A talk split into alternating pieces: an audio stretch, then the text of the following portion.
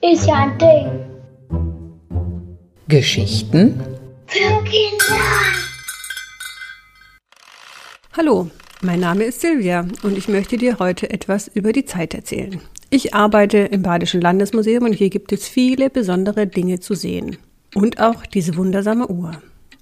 Weißt du, wie viel Uhr es gerade ist? Hast du eine Armbanduhr oder eine andere Uhr? Eine Uhr ist ein Gerät, um die Zeit zu messen, aber das weißt du sicherlich schon.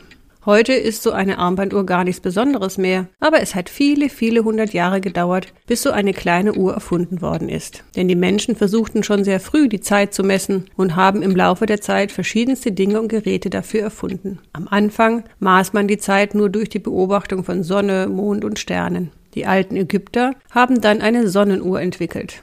Eine Sonnenuhr verfolgt die Wanderung des Schattens im Laufe eines Tages durch Markierungen. Die antiken Griechen nutzten Wasseruhren, um die Redezeit vor Gericht zu bemessen. Im Mittelalter gab es dann zum Beispiel eine Kerzenuhr. Kannst du dir vorstellen, wie eine Kerzenuhr funktioniert? Genau, das ist ganz einfach. Mit Strichen sind die Stunden auf der Kerze markiert und so kannst du beim Abbrennen die Zeit ablesen. Das war auch sehr geschickt, weil diese Uhr auch ohne Sonne im Dunkeln funktionierte und dazu noch Licht spendete. Damit aber alle Bewohner einer Stadt wissen, wie viel Uhr es ist und wann der Gottesdienst beginnt, begann man in Kirchturmen mit großen Glocken zu läuten. Das wird sogar heute noch gemacht. Das Läuten von Kirchenglocken hast du sicher schon mal gehört.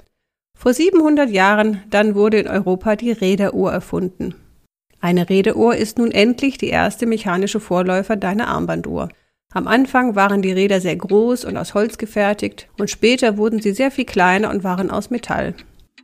Diese Räder in unterschiedlichen Größen greifen so ineinander, dass der Zeiger auf dem Zifferblatt gleichmäßig bewegt wird. Durch Gewichte wurden diese Räder in Schwung gehalten. Diese Gewichte hingen meist an Ketten und wurden immer wieder hochgezogen, damit das Räderwerk weiterlaufen konnte. Oh nein, jetzt ist schon so viel Zeit verronnen und ich habe dir noch gar nichts über diese wunderschöne goldene Uhr aus dem Museum erzählt. Diese Uhr ist eine Weltzeituhr und war ein Geschenk des Uhrmachers Karl Mees an den Großherzog Friedrich I. von Baden-Durlach. Dieser Großherzog lebte vor über 100 Jahren mit seiner Familie hier im Schloss. Es ist eine Uhr, die auf einem Tisch oder einem Kamin stand. Deshalb nennt man diese Art eine Tischuhr. Sie hat ein gold bemaltes Zifferblatt und einen rechteckigen Holzrahmen mit feinen Verzierungen. In einer geschwungenen Schrift steht auf dem Zifferblatt Karl Mees in Karlsruhe 1858. Deshalb wissen wir genau, wie alt diese Uhr ist. Heute genau 163 Jahre alt. Das Besondere an dieser Uhr ist aber, dass du hier nicht nur die Uhrzeit von Karlsruhe ablesen kannst, sondern auch noch die Uhrzeit an vielen anderen Städten dieser Welt. In der Mitte siehst du das größte Zifferblatt.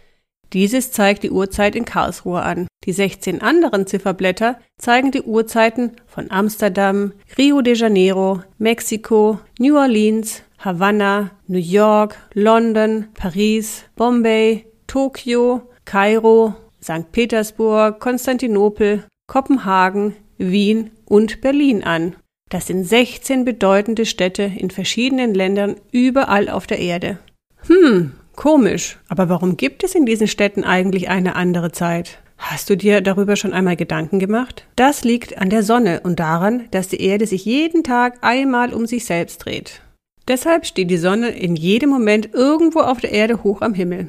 Dort ist dann Tag. Und wenn wir sie hier bei uns nicht sehen, ist bei uns Nacht und wir schlafen. Doch gleichzeitig ist es auf der anderen Seite der Erde hell und dort sind die Menschen wach. Aus diesem Grund haben sie dort dann auch eine andere Uhrzeit. Das klingt logisch, oder?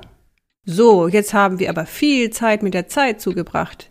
Ich hoffe, du kannst dir jetzt gut vorstellen, was für ein besonderes Ding diese Weltzeituhr ist, die hier im Badischen Landesmuseum steht.